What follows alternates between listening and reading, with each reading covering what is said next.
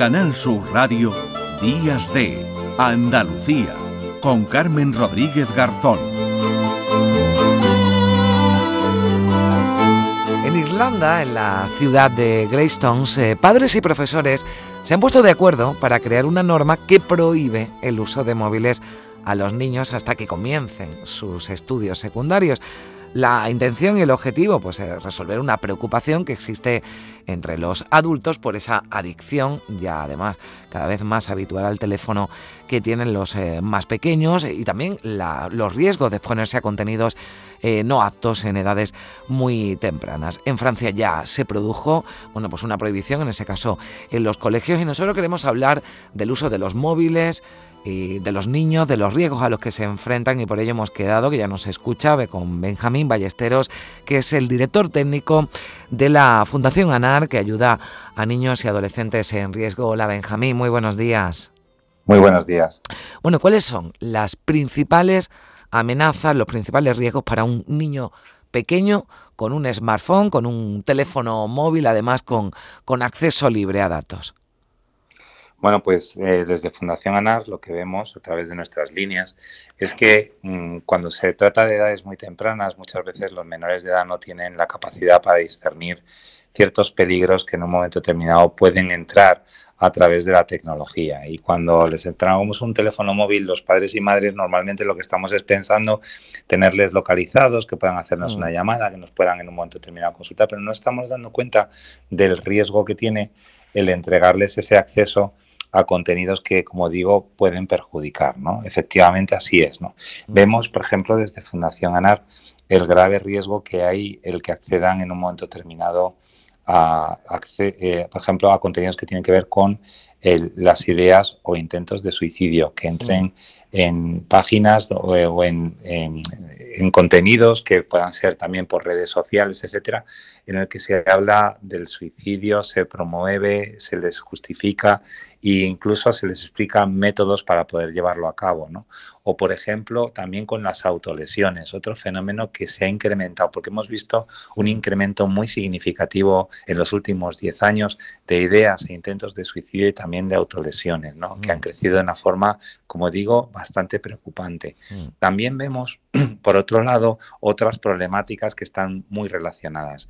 De ahí, por ejemplo, el tema del grooming o lo que es el eh, abuso sexual a mm. través de las redes sociales. Personas que a veces captan a los menores a través de estos medios, pues digamos, cebando progresivamente la relación con la víctima, haciéndose pasar por otro adolescente mm. y granjeándose diariamente la eh, confianza del, del, menor hasta que están incluidos en sus redes sociales. Y una vez que en un momento determinado tienen algún tipo de contenido, una fotografía, un vídeo, lo que sea, que puede ser sensible de contenido sexual, comienza una extorsión cuyo fin último es el abusar sexualmente de los menores de edad.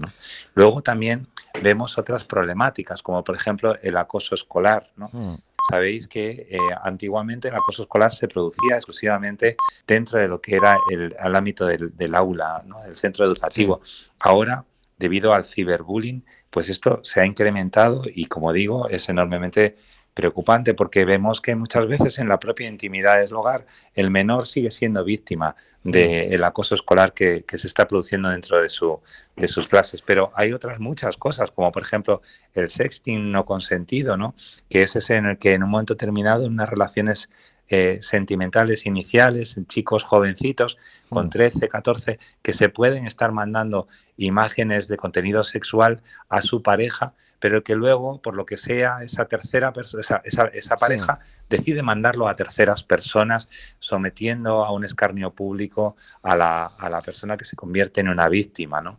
O, por ejemplo, también otros contenidos como puedan ser el acceso a la pornografía. Hmm. Hemos visto también incrementarse y en los estudios que hemos hecho desde la Fundación ANAR también lo verificamos de una forma muy clara, se constata un incremento de un 300% de los casos de abuso sexual que se producen eh, y que tienen que ver en un, en un porcentaje bastante importante con casos que tienen que ver con la tecnología. El acceso a la pornografía provoca que muchos jóvenes, niños que todavía no tienen edad para entender lo que están viendo, integren eh, esos contenidos mm. como normales, ¿no? Empiecen a normalizar el que, bueno, pues haya, eh, como digo, por ejemplo, una degradación de la mujer, una humillación, tratarla como un objeto, incluso tener relaciones sexuales en grupo.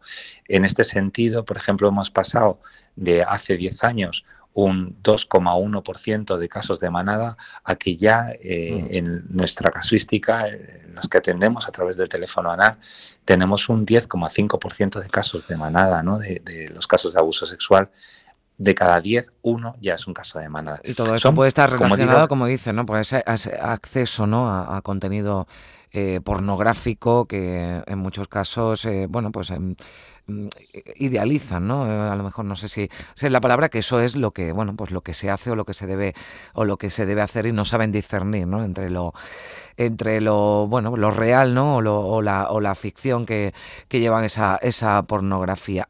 Estos son los riesgos y yo creo que está bien, Benjamín, que los, que los expongamos, que los recordemos, pero es prohibir eh, la solución, lo digo por, por ese, bueno, pues este caso, esa noticia ¿no? que recogíamos y que viene de, Irlanda, la prohibición de acceder a ese, a ese, a ese teléfono móvil, a ese smartphone, a esas tablets con, con acceso eh, fácil a, Internet, es la, es la solución para para evitar que, bueno pues que estos niños no puedan estar expuestos a esos riesgos y a esas amenazas.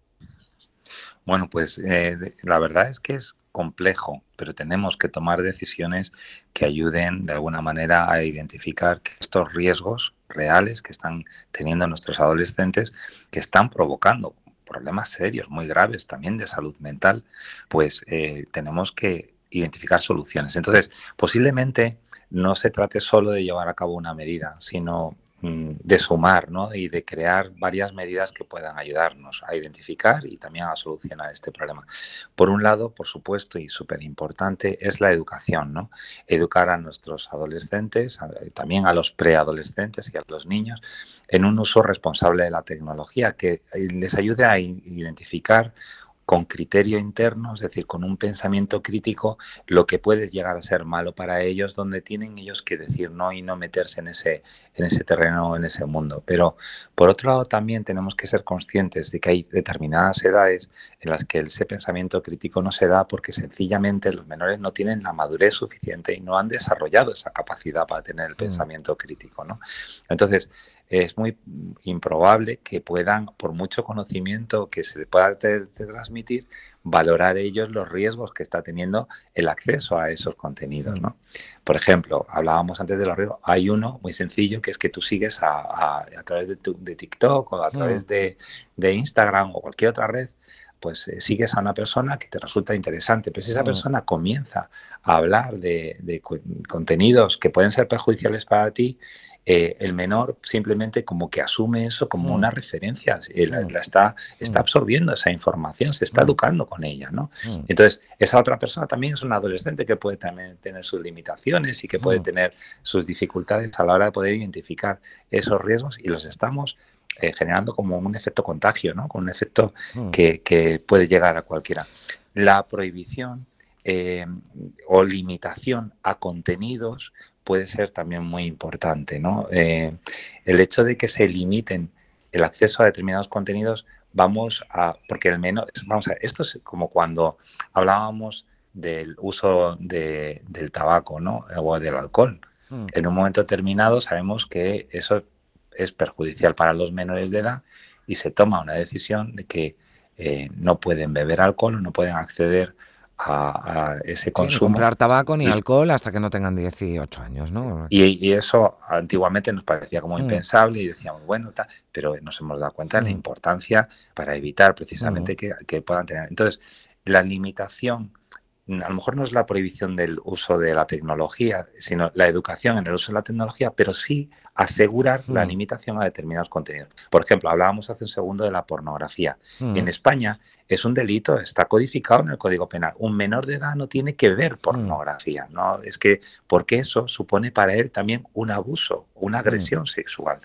Entonces, eh, ¿qué ocurre? Que ahora mismo los dispositivos y las tecnologías no están asegurando el que ese mm. acceso eh, de verdad no sea real, ¿no?